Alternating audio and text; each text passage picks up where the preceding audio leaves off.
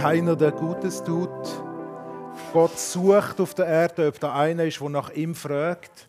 Und das wird uns heute während dem Abendmahlsgottesdienst auch beschäftigen, indem wir in die Geschichte schauen, die gerade nach der Schöpfung in der Bibel aufgeschrieben ist. Ich möchte aber zuerst äh, das Abendmahl auch eröffnen mit den Worten, die Paulus uns im 1. Korintherbrief hinterlassen hat. Der Herr Jesus in der Nacht, da er verraten ward, nahm er das Brot, dankte und brach's und sprach, das ist mein Leib, der für euch gegeben wird, das tut zu meinem Gedächtnis. Desgleichen nahm er auch den Kelch nach dem Mahl und sprach, dies ist mein Leib, der für euch gegeben wird, das tut zu meinem Gedächtnis. Denn so oft ihr, denn so oft ihr daraus trinkt, denn so oft ihr von diesem Brot esst und aus dem Kelch trinkt, verkündigt ihr den Tod des Herrn, bis er kommt. Ich möchte miteinander hier gehen, in den Abschnitt ähm, im zweiten und dritten Kapitel vom ersten Buch Mose. Ich habe ein paar Verse ausgesucht. Wir werden nicht alles miteinander anschauen, wie in keiner von diesen Predigten, die wir uns probieren, an diesen grossen Stationen ähm, von der Bibel entlang äh, zu gehen. Ich habe heute Morgen das herausgesucht, was den Mensch betrifft und wenn er denkt, dass er selbstständig besser dran ist.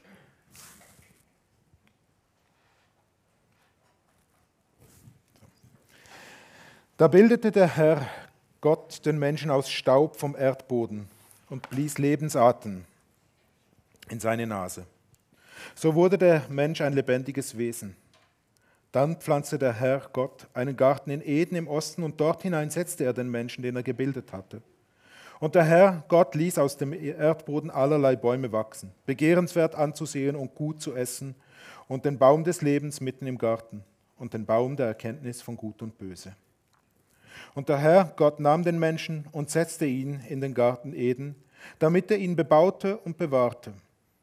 Und der Herr Gott gebot dem Menschen und sprach, von allen Bäumen des Gartens darfst du essen, vom Baum der Erkenntnis von Gut und Böse aber, von dem darfst du nicht essen, denn sobald du davon isst, musst du sterben. Mach es doch so, dass ich dir sage, wann druckst. Die Schlange aber war listiger als alle Tiere des Feldes, die der Herr Gott gemacht hatte.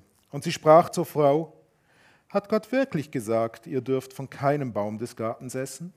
Und die Frau sprach zur Schlange, von Früchten der Bäume im Garten dürfen wir essen. Nur von den Früchten des Baumes in der Mitte des Gartens hat Gott gesagt, ihr dürft, dürft nicht davon essen. Und ihr dürft sie nicht anrühren, damit ihr nicht sterbt. Da sprach die Schlange zur Frau, mitnichten werdet ihr sterben, sondern Gott weiß, dass euch die Augen aufgehen werden und dass ihr wie Gott sein und gut und böse erkennen werdet, sobald ihr davon esst. Da sah die Frau, dass es gut wäre, von dem Baum zu essen und dass er eine Lust für die Augen war und dass der Baum begehrenswert war, weil er wissend machte. Und sie nahm von seiner Frucht und aß. Und sie gab auch ihrem Mann, der mit ihr war, und er aß. Da gingen den beiden die Augen auf und sie erkannten, dass sie nackt waren. Und sie flochten sich Feigenblätter und machten sich Schurze. Letzte Woche im ersten Kapitel vom 1. Mose haben wir gehört, dass Gott den Mensch geschaffen hat. Und dort ist gestanden, dass Gott den Mensch zu seinem Ebenbild gemacht hat, dass er ihn zu seinem Abbild, Spiegelbild geschaffen hat. Dass der Mensch als Mann und als Frau geschaffen worden ist.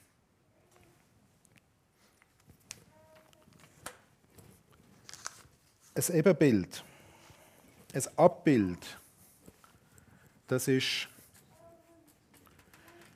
das ist nicht das Original.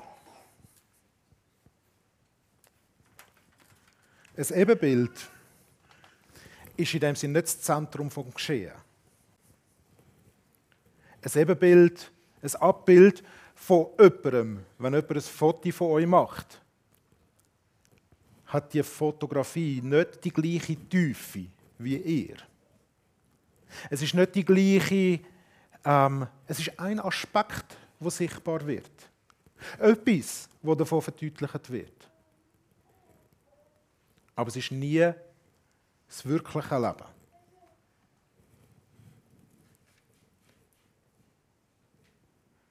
Gott schafft den Mensch und er schafft einen Garten für ihn. Einen schönen Ort, einen sicheren Ort. Ein Ort mit ganz viel Überfluss. Menschen dürfen nehmen, was sie möchten davon. Und in dem Garten stehen zwei Bäume. Zwei Bäume, die im Zentrum stehen. In der Mitte. Und wie alle anderen Bäume haben auch die beiden Früchte. Früchte, was heißt, dass sie schön ausgesehen haben, dass sie gut sind zum Essen. Zwei Bäume, wo in der Mitte vom Garten stehen. Der Baum vom Leben ist der eine Baum und der Baum von der Erkenntnis von Gut und Bös. Und über den Baum von der Erkenntnis von Gut und Bös heißt, sie dürfen nicht davon essen, weil sie sonst sterben müssen. Der Baum vom Leben und der Baum vom Tod.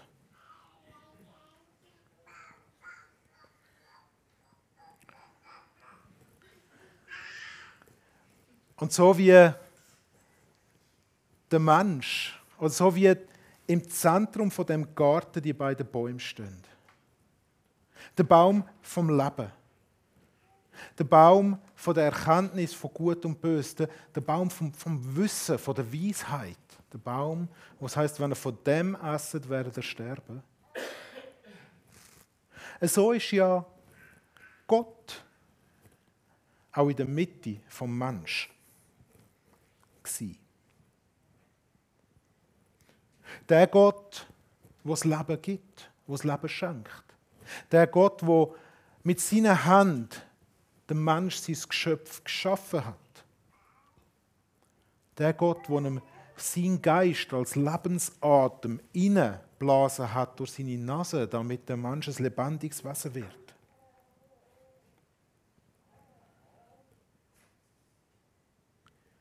So wie die Bäume in der Mitte vom Garten stehen.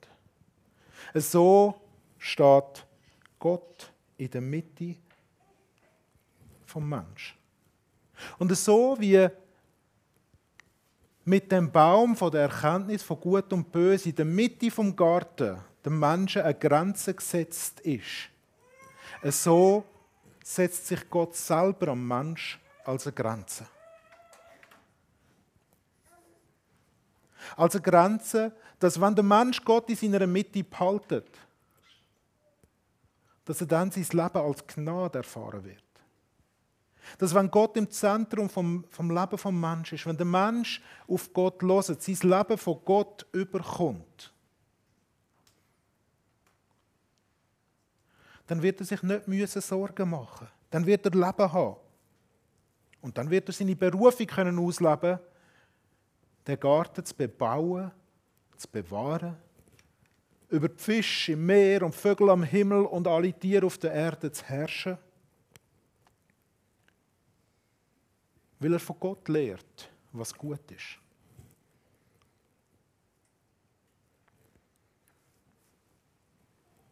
Wenn wir uns in die Geschichte hineinversetzen, dann, dann merken wir, Adam und Eva haben bis dorthin nur das Gute gekannt. Sie haben nichts gewusst vom Bösen.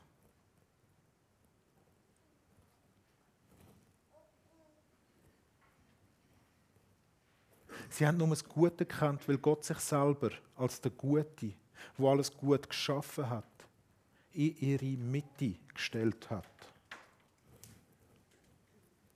Es ist ein Bild, wo die Bibel an verschiedenen Stellen braucht für Unschuld. Dass jemand nicht unterscheiden kann zwischen Gut und Bös. Und immer, wenn das gebracht wird in der Bibel, sind es Kinder, die noch nicht unterscheiden können zwischen Gut und Bös. Unschuldige Kinder.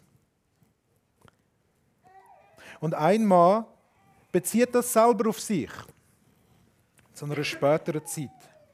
Der König Salomo. Kannst du die nächste Folie einblenden?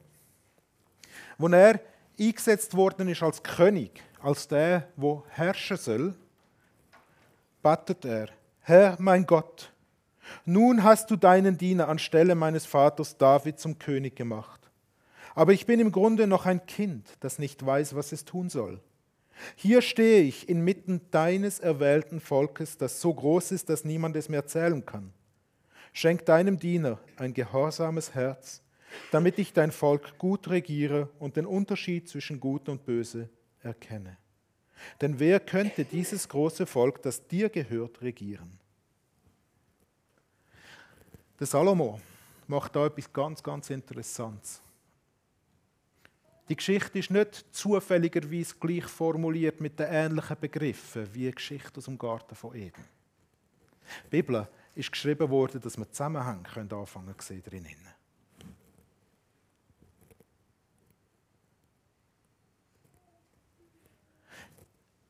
Er steht in etwas, er wird in etwas hineingesetzt, wo nicht ihm gehört. Er, ihm wird Verantwortung übertragen, zu herrschen, König zu sein. Über ein Volk, wo er weiß, dass es Gott gehört. Er ist nicht der König der Könige. Aber er hat Verantwortung für das Volk, wo Gott ihm anvertraut hat, gut zu schauen. Und es ist ganz ähnlich wie Adam und Eva, wo in den Garten nie gesetzt werden. In die Schöpfung von Gott, wo nicht ihnen gehört zum gut für sie zu schauen, zum darüber zu herrschen. Und das Herrschen heißt heißt nicht unterdrücken, sondern gut dafür zu sorgen. Und der Salomo zeigt uns an dieser Stelle, was der gute Weg ist zur Erkenntnis von Gut und Bös zu kommen. Und das ist ganz ein spannender Aspekt. Wir denken manchmal, Gut und Bös zu unterscheiden können. Das ist das ist schlechter gewesen. Aber wo wir eingestellt werden mit der Geschichte, wo der Salomo nochmal aufbringt, stellt sich viel eher die Frage, wie kommt man dazu, zu unterscheiden, was gut und was böse ist? Wie kommt man dazu, zu wissen, was der gute Weg ist? Wie dass man gut für das sorgt, was Gott einem gegeben hat?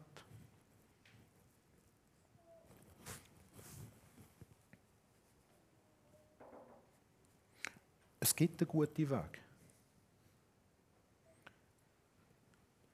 Der Weg vom Geschöpf, wo seinem Schöpfer vertraut und sich selber nicht zum Schöpfer will machen. Der Salomo selber hilft uns da wieder ein bisschen weiter. Sprüch 3, Vers 18. Ein Baum des Lebens ist sie, und damit ist die Weisheit. Äh, Sprüch 3, das ist ein ganzer Abschnitt über die Weisheit. Ein Baum des Lebens ist sie denen, die sie ergreifen, und wer sie festhält, ist glücklich zu preisen. Und wie ergreift man die Weisheit, die Erkenntnis? Sprüche 1, Vers 7, auf dem Salomo.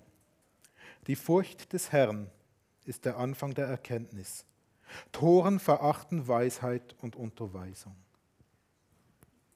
Der Weg zum Leben, der Weg zum Reifen in der Aufgabe, wo man hat als Mensch, als Geschöpf von Gott, gut für das zu sorgen, wo Gott einem anvertraut ist, ist der, dass man nicht selber die Weisheit, die Erkenntnis an sich reißt und selber definieren will, was gut und was böse ist. Der Weg zur Weisheit und zur Reife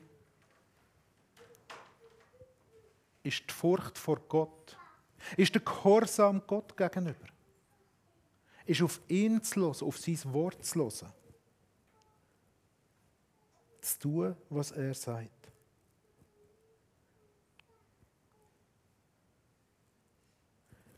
Als Mensch muss ich damit auch nicht unbedingt wissen, was böse ist, zum wissen, was gut ist.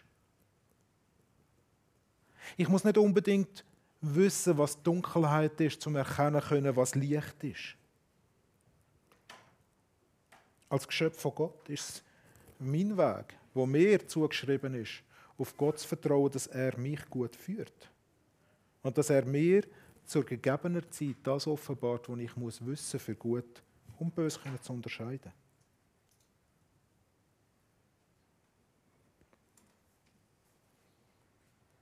Die Tragödie von dieser Geschichte ist die Tragödie von jedem von unserem Leben, von unserem Leben. Der Mensch lässt sich hier reissen, nicht ein Geschöpf zu bleiben in Gottes Abhängigkeit, nicht ein Ebenbild von Gott zu bleiben, sondern da das jetzt mit dem Rute seiner Zeichnung machen, selber Gott zu werden. Selber wollen Gott sein. Selber wollen entscheiden, was gut und was böse ist. Selber wollen Richter sein.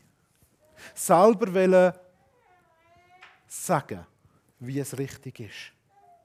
Und es ist der, der Dialog zwischen der Schlange und der Frau, wo, wo das wie auf den Punkt bringt. Ich meine, die Schlange sagt im Grunde genommen nichts Falsches. Das ist das Verreckte an der Geschichte, oder? hat Gott wirklich gesagt. Sie stellt nur in Frage, was Gott gesagt hat. Es ist ja nur eine Frage. Kann ja nicht so schlimm sein.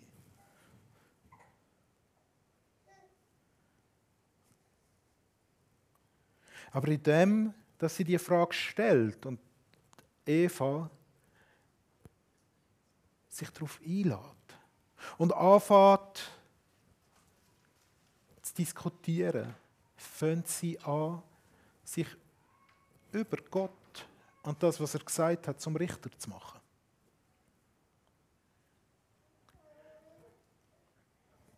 Und anstatt dass Gott die Mitte von ihrem Leben bleibt,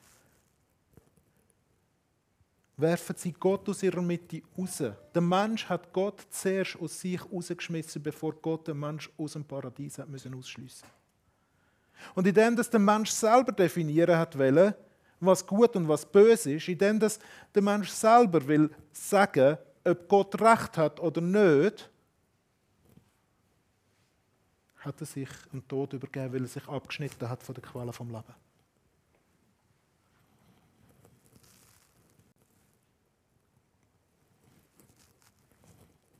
Es gibt so ein paar latinische Begriffe für das das Bild Gottes. Imago Dei. Das Bild von Gott.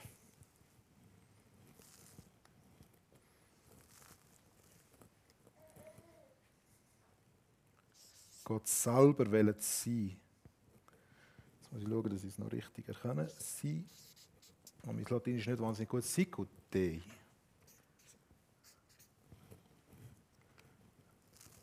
Wir wollen Gott Seiende sein. Wir wollen selber Götter sein. Und der Mensch macht sich selber zu Gott, indem dass er sich über Gott erhebt. Und anstatt dass er selber das Ebenbild von Gott ist, fährt er an Gott in seinem Bild sich zu konstruieren.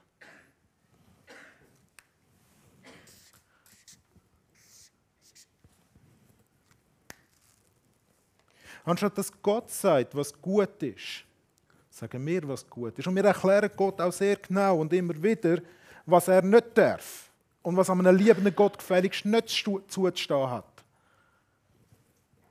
Und wir sind wahrscheinlich beim Lesen der Bibel, also wenn ihr jetzt auch dort in der Josefsgeschichte nachgekommen sind, wahrscheinlich schon ein paar Mal an den Punkt gekommen, wo wir gefunden haben, so kannst du nicht sein, Gott.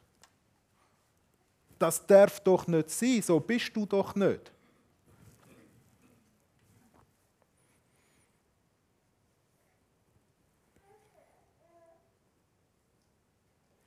Der Mensch hat sich von Gott abgeschnitten und er muss sich jetzt selber Leben spenden. Der Mensch darf nicht mehr leben, er muss leben. Und leben müssen ist der Tod.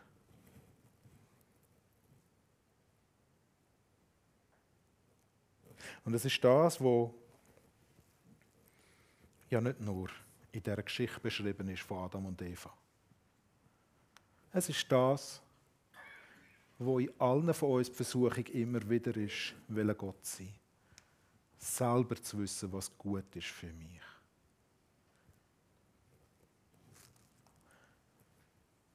Uns damit zu beschäftigen, was dann das Böse könnte sein.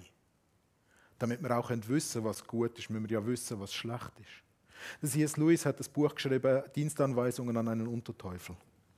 Und dort drinnen beschreibt er so einen Oberdämon, wo man einen unteren Dämon, ähm, einen jungen Geist, der noch muss lernen, wie es gemacht wird, seinem Lehrling, ähm, zu beschreiben, wie dass er jetzt seinen Klient, den Mensch, ähm, so kann führen und steuern und beeinflussen, dass der ja nicht mit dem Find in Kontakt kommt. Und der Find aus dieser Perspektive ist natürlich Gott. Und als C.S. Lewis das Buch fertig geschrieben hat, hat er ein paar Jahre später die Geschichte nochmal aufgegriffen. Und hat dort ein Festmahl in der Hölle beschrieben, ähm, wo die ganzen Dämonen um den Tisch sitzen und feiern. Und wo, wo er nochmal noch mal die zitiert und wo sie ihre, ihre Heldentaten miteinander besprechen. Und dann hat es in dem, das ist nur ein kurzer Aufsatz in dem Sinn und im Anschluss an den kommt ein kurzes Nachwort von C.S. Lewis, wo er sagt, ich werde nie mehr so etwas schreiben. Weil ich habe mich so intensiv mit dem Gedankengut vom Bösen müssen auseinandersetzen, dass ich selber etwas von meiner Menschlichkeit verloren habe. Es ist nicht gut für uns, uns mit dem Bösen zu beschäftigen und selber meinen zu müssen, wir müssen definieren, was gut und böse ist. Es ist unsere Rolle, geschöpft zu sein und Gott Schöpfer sein. Für das sind wir in die Welt gestellt worden. Und es ist auch gut, das zu wissen. Dass ich mich nicht an jedem Find von mir selber muss rächen muss. Weil ich darauf vertraue, dass es einen Richter gibt, der über mir steht. Wo mich selber beurteilt, aber auch meine Finde. In den Psalmen begegnet uns das immer wieder. Wenn dort darauf vertraut wird, dass Gott kommen wird und richtet, dass er die Welt zurechtbringen wird. Und wir feiern heute miteinander das Abendmahl.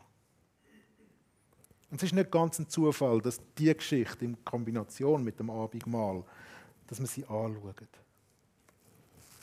Weil neben dem Imago Dei und dem Sicut Dei, neben dem Bild Gottes und dem Gott Seienden, gibt es noch ein Agnus Dei, ein Lamm Gottes.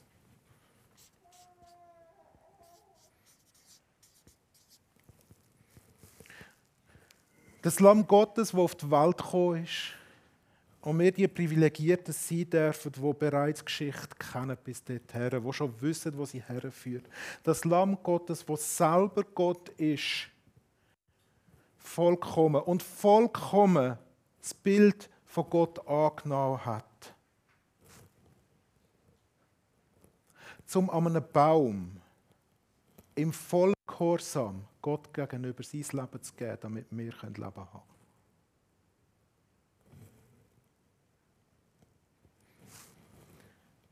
Wir feiern Abendmahl, weil Gott selber die Möglichkeit geschaffen hat, zurückzukommen zum Leben.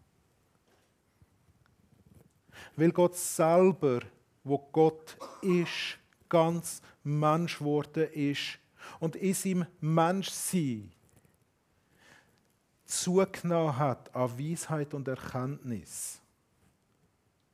Aus seiner Abhängigkeit von Gott und sie sich nicht selber genommen hat. Und in das dort hergeführt hat, dass er sein Leben im Gehorsam Gott gegenüber gegeben hat, damit wir wieder Leben haben können. Damit wir wieder unseren Platz als Gottes Geschöpf dürfen einnehmen Und in dem Innen dürfen aufgehen und wachsen und selber auch zunehmen an Erkenntnis, an Reife, an Weisheit. Aber Weisheit, Reife, Erkenntnis von dem, was gut ist, kommt nicht davon, dass wir es uns selber nehmen, sondern es kommt davon, dass wir Gott kennenlernen und in Gemeinschaft mit ihm leben und so drinnen wachsen.